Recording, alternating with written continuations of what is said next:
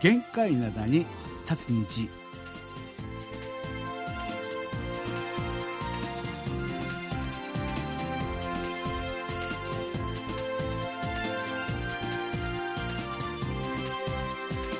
2月13日月曜日の限界なだに立つ日皆さんお元気でしょうか？ドクターシンこと新日本です。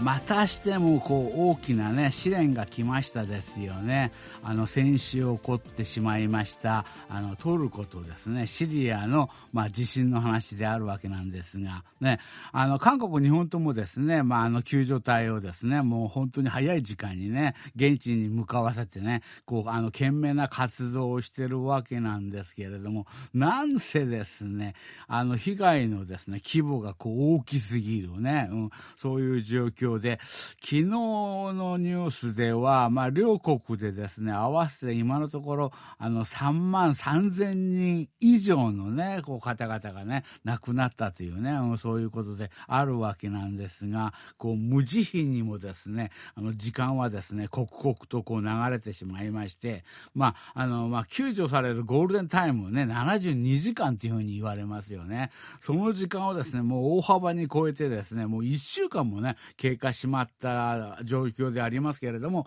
そういう中でもね、昨日もね、こうね、あの、あの、こう、あの、生存者をね、見つけることができましたし、あの、何かをね、救助することができたっていうね、そういうニュースもね、あの、来てるわけなんですけれど、それは本当に奇跡的なことなんですよね。みんなで本当に、あの、祝わなきゃいけないね、奇跡的なことであるわけなんですが、だけど、もう、こうやってこう放送をやっているこの時間もですね、一本一本がね、過ぎていっている。ますますこう奇跡がですねあのこう起きないもう起きれない状況ねもうそういう状況になってきてるわけですので私たちとしましてはですねこうさらなるね奇跡ね奇跡の中の奇跡ねそういうことが少しでもねあの起きてほしいねそういうことでですね一人でも多くの命がね助かることを切に願う祈るばかり。ね。そういう感じではないでしょうか。っていうことでね。今日の1曲目はですねあのキム・ドンヨルとねイ・ソウンっていう人のですねデュエット曲であるわけなんですけれども「奇跡奇女」。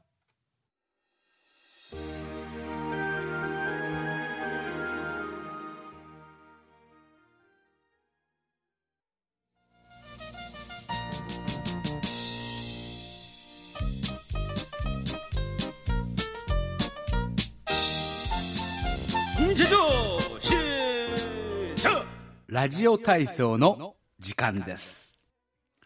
はい。今日もですね、高めの見物やってる時間がない。この前ね、途中で話がね、途切れるぐらいですね、ちょっとね、ラジオ体操の方のお便りがたくさん来ている割には紹介ができてなかったんでね、今日これ一本でいきたいなっていうふうにね、思ってるわけなんですが、あの、まあ、2月のテーマですよね。2月のテーマは、あの日本と韓国に関係したですねビジネスのことをあの皆さん考えたことはありませんか？っていうねそういう感じでね。皆さん日本と韓国に関係したいろんなねビジネスをまあ空想でもいいですしね。まああの具体的に考えているという話でもいいですので一度ぐらい皆さんもなんかちょっとこういうのをあの韓国でやってみたらいいんじゃないかとかね。日本で韓国のこういう文化が入ってくればいいんじゃないかとかね。そういうこと考えたことはあるっていうふうに思いますんでね。そういう話ををね書いて送ってくださいというね、うん、そういうことであるわけなんですがそうですねこの前ねあの松本拓也さんのねお便りがですねあの途中でですねあのまあちょっとあの終わってしまったわけなんですが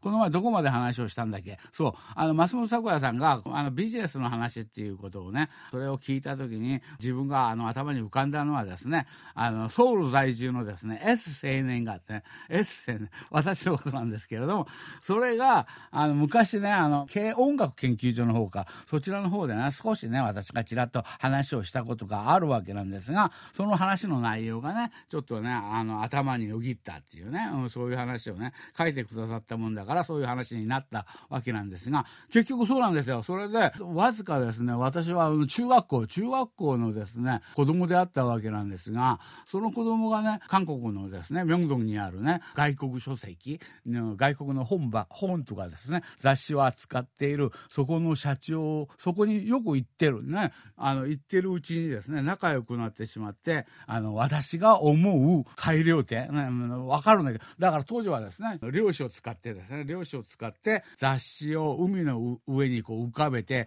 それと一緒に、まあ、あの浮かべる状況であるので当時韓国で非常に人気があった日本製の炊飯器とかね、うん、そういう電化製品ねそういうものを一緒にですねセットにしてこうあのあの密輸ですよ今で言うね。密輸は密輸なんだけれども密輸以外入手する方法がなかったっていうのも事実なんですよね、うん、そういう時代であったね、うん、そういうことだったわけなんですが私があ話を聞いてるうちにですねいやそんな炊飯器なんてそんな大きなかさばるものでそれでどのくらい利益があるんですかっていうふうに聞いたらまあどれくらい利益があるね。そういう話を聞いて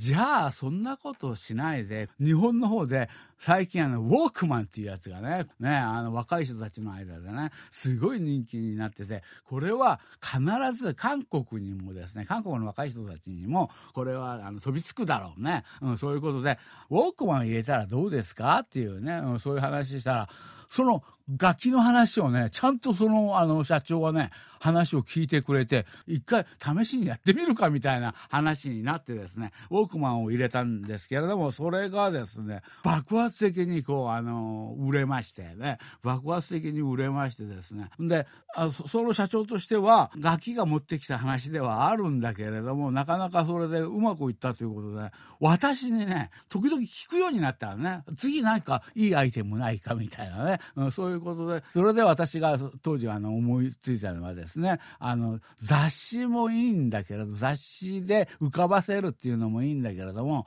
それよりももうちょっとマージン率を高くするんであれば当時のあの LP ね、うん、アルバムレコードアルバムが当時韓国ではですねそんなにたくさんいろんな種類のアルバムが発売されてなかったね。それに比べて日本はね結構ロックもね洋楽もねあそうまああのあるいは他のジャンルの音楽もねあのそれが世界で一番大きなあの市場じゃなかったかな、まあ、たくさんプレスされるっていうね多様なあのアルバムがあの出るっていうのがね。で当時はね韓国の税関でね LP で7枚しかダメっていう7枚までしかダメっていうねそういう決まりがあったりしたんでアルバムとかをねそういうものをねどんどん入れれば儲かるんじゃないですかみたいなね、うん、そういう話になってでまたそれやったんですよ。それやったらですねそれがほんと飛ぶように売れるね。売れる売れる売れるっていうことでね。それで結局はそのお店がですね本当は明洞のですね裏の路地の方にこうあって店であったわけなんですがそこはそのまま維持して今度は表通りの方にね、輸入レコード屋を結局、あの、やり始めたんだな、そこの社長がね。うん、それで、そその名前がですね、ディアパッソンっていうふうに言いまして、それからですね、約20年間の間、韓国だけじゃない、日本からもね、たくさんの人たちがね、そこにね、あの、CD を買いに来てたりしてた、たくさんの人たちが来るようになって、まあ20年間ぐらいですね、ずっとそこのですね、韓国の中では本当、唯一無二のですね、こうそういうねあの輸入レコード屋であったわけなんですがそういうことでうまくいっていたねうまくいったっていうねそういうことであるわけなんですがそういう話をね、まあ、あの思い出したね松本拓也さんはねそういうことを思い出したっていうねそういうことであったわけなんですがそれ以外にですねそれでまあ本題ね本題としてはですねそういう話を思い出したわけなんですけれどももしこれがですね現代であるならあの最近ですねあの北韓が韓国それもですねあの政府政府のあの中枢機関のですねすぐ近くまで飛ばしていたっていうねそういうですね話があるですねあの無人機ねドローンっていうやつですよね。それを使ってですねあのやっていたかもしれませんよね。なんてそういうものをですね勝手にね連想してしまいましたわけなんですけれどもただしですね今やあの日本のですね大衆文化はそれなりに解禁されてますしエンターテインメント界のですね交流も盛んになりましたからあの、エンタメ以外のね、貿易で、貿易の手段としてですね、このドローンを使いたいなということを私は考えてみました。ね、そういう話なんですが、あの、井上陽子さんとかですね、ニョロさんなど、まあ、あの、常連リスナーがですね、あの、こう、あの、複数、あの、住んでいらっしゃる福岡、ね、福岡近辺からですね、あの、韓国のね、チェジュ島、最終島とかですね、プサンなどにですね、あの、まあ、ドローンをね、あの、飛ばして宅配をやるというね、うん、そういうことであるわけなんですが、それはまあ、技術的にですね、あの、なんなくドローンはね、飛ばせますよね。で、それもですね、おそらくですね、あの、短時間で、時間も本当にこう短縮できるね。で、問題は、まあ、両国関係係のですね、機関のね、許可が下りるかどうかっていうね、そういうことであるっていうふうに思うわけなんですが、それを棚に上げて考えるなら、どうしてもですね、あの、食い意地の張ったですね、私は、お互いのですね、家庭料理などね、食材ね、食、食べ物ね、食べ物のですね、絶品を日々届け合う。ああ、なるほどね。日本の、日本の美味しい、そういうものを昼間、あの、ドローンを利用して、昼食として日本の食べ物をね、韓国の方に届けるんで、あと、韓国の方では、韓国のクッパッとかいろんなこう、生のね、そういうね、食べ物をね、それを日本の方に、あの、あの、届けるっていうのを、あの、ドローンでね、そういうことをね、あの、考えててみたわけなんですけれども、それもですね、あの、出来たて、こう、作りたてのですね、美味しいものをね、届けたいですよね。で、あの、福岡の方には、リスナーが、あの、出資したですね、あの、会社、そういうものを立ててね、そしてですね、あの、チェジュ島とプサンにはですね、あの、シンさんが所有する会社のですね、支社を、あの、まあ、新規参入分としてですね、そういうやって、あの、あ新しい分野のね、そのドローン宅配、ね、そのためにですね、ちょっとあの、割いてもらって、そういうことをですね、あの、会社を作ればどうなるのかね、そういうことをですね、空想をこう、私はしてしまいました。ね、実現したらですね、あの、新さん、私はですね、チェジュ道かプサンのですね、死者の方に、あの、採用してください。ね、あの、老体に鞭を打って頑張りますから、一生懸命働きますから、あの、チェジュ島か、プサンの、あの、支店長ね、支店長には私をっていうね、ぜひ私をっていうね、うん、そういうことであるわけなんですが、まあ、あの、成功のですね、暁にはですね、あの、総合貿易会社、あるいはですね、あの、観光案内会社ね、そういうものまで広げてみませんかっていう。そういうね、あの話であったわけなんですけれどもね。ああ、なるほどね。ドローンを使って食べ物をね、これ夢のような話だよね。うん、そう、日本のね、あの博多ラーメン、九州、あの、ああそこから来るのか、ね、九州からね、あの、博多ラーメンね、それをね、昼食を、今日はちょっとラーメンだな、気分的には。ちょっと電話して、あ、電話じゃない、スマホでこうやって、あつなげてね、注文して、うん、そしたら、あの、1時までちょっとあの、うん、ラーメン3人前お願いします、みたいな。そういうことでドローンを利用したら、あの、いいんじゃないかと。んなもんできるわけねえじゃねえか。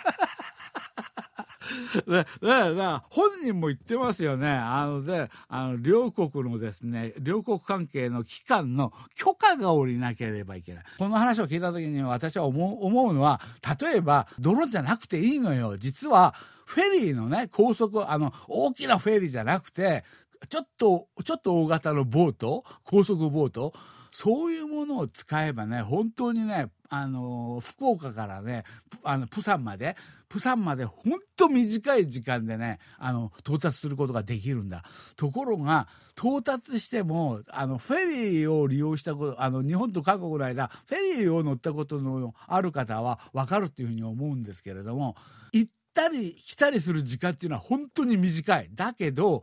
ついてね、あの、税関がね、あの、あの、まあ、あの、入国、入国の手続きをしなきゃいけないね。うん。で、あと、税関の検査とかしなきゃいけないのね。それを待つ時間でですね、すごい時間がかかってしまうんだよね。それで、あの、本当は、そういうものがもうちょっと簡素化されるっていうことであるならば、こう、ま、わざわざドローンがあの、お出まししなくても、高速、ね、高速艇みたいなものね、どんどんね。あのそれで走らせればね。これ実現は本当はできるんですよ。できるんだけれども両国の間ではそういうまあ一応国が違うわけですからこう関税の問題ね。こうあとあの食べ物っていうのは検疫が必要ですよね。で食当たりとかになったとこ時にどちらに責任があるのかとかね、うん、そういう問題があったりするんでそれが進ま進まないわけなんでこう別に泥までいかなくてもまあだけどまあそういうことはできることはできるんだけれども、まあ、つまりあの、まあ、望むことは望むところはですね日本と韓国の間だけでもいいからもっと関税をですね簡素化させるね。今本当にね日本と韓国行ったり来たりする時にねあのあのキムチとかねあ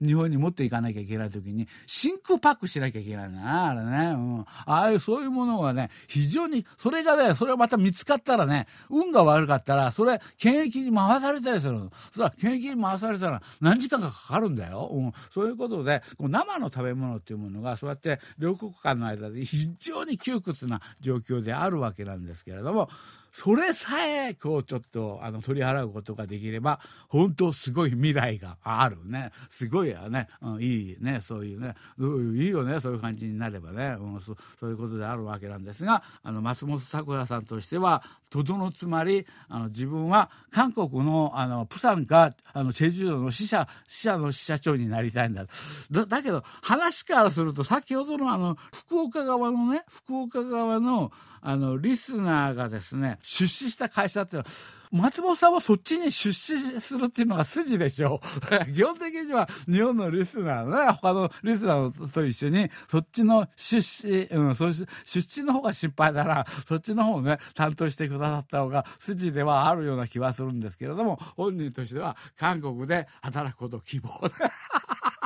なかなか面白い。面白い面白い。ね。うん。そういうことであるわけなんですけどもね。はい。ということでですね。まあ、話をしてるうちに、明日が、明日バレンタインデーだ。ね。明日バレンタインデーだっていうね。その、私たち最近本当、バレンタインデーとは全然無縁のですね、生活をして長い。なんか、それはコロナのせいなのか、コロナのせいだけではないね。年のせいのような気もするんですけれども、そういう感じではあるんですけれども、とにかくまあ、バレンタインデーであるということですね。で、どうせバレンタインデーであるならバレンタインデーに関係した曲たくさんあるんですけれどもこの曲が世界で一番じゃないかなということでですねチェット・ベイカーのですね声とトランペットで「My Funny Valentine」My funny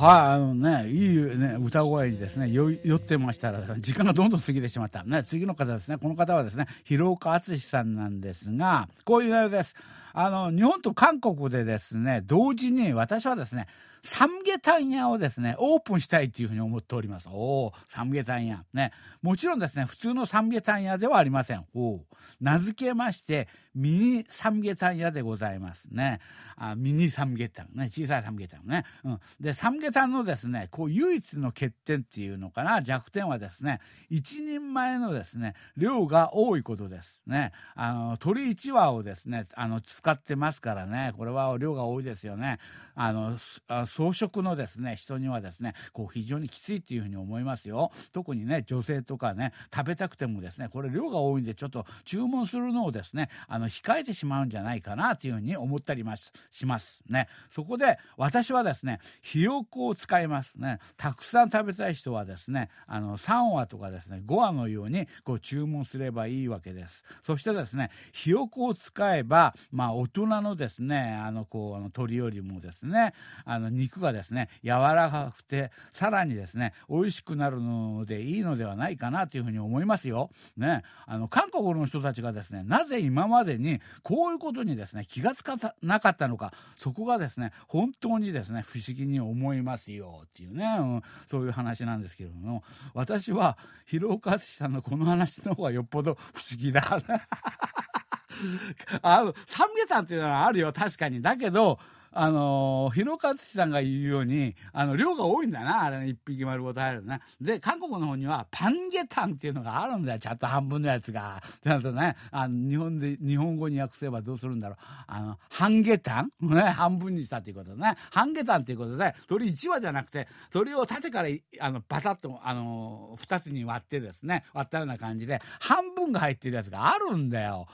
女女性もみんなあの、まあ、ちょっと粗食な人もみんなそれ食べてれば全然問題ないね。それをあたかも自分が発見したかのように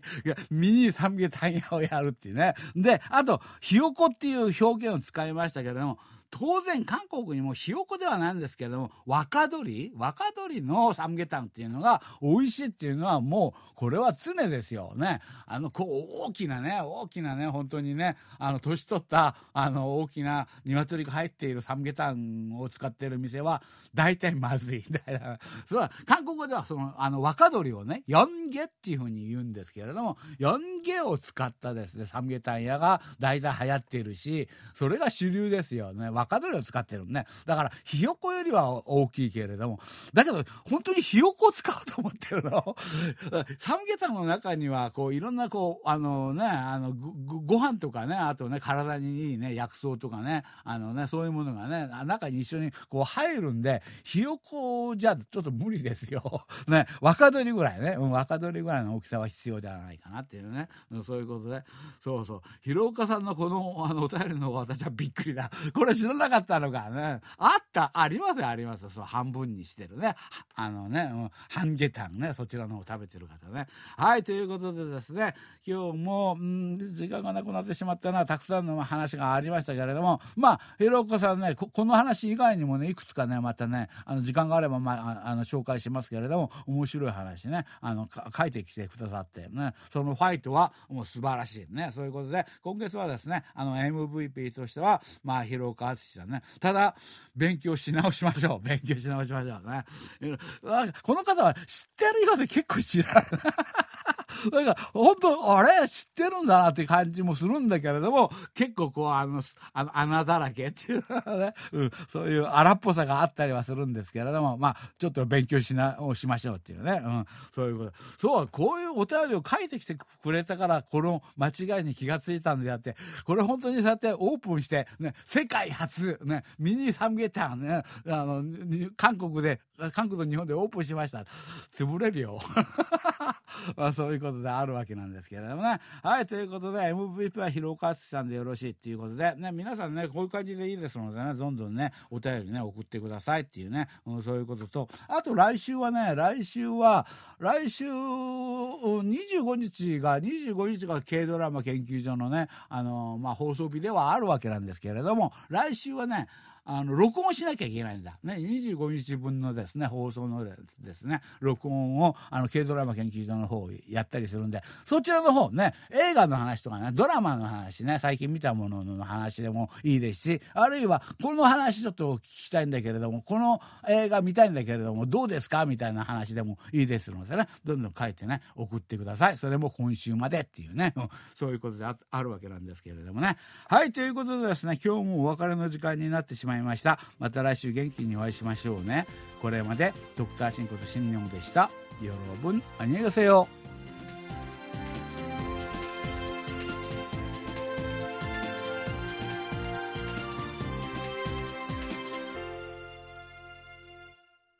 こちらは韓国ソウルからお送りしているラジオ国際放送 KBS ワールドラジオです。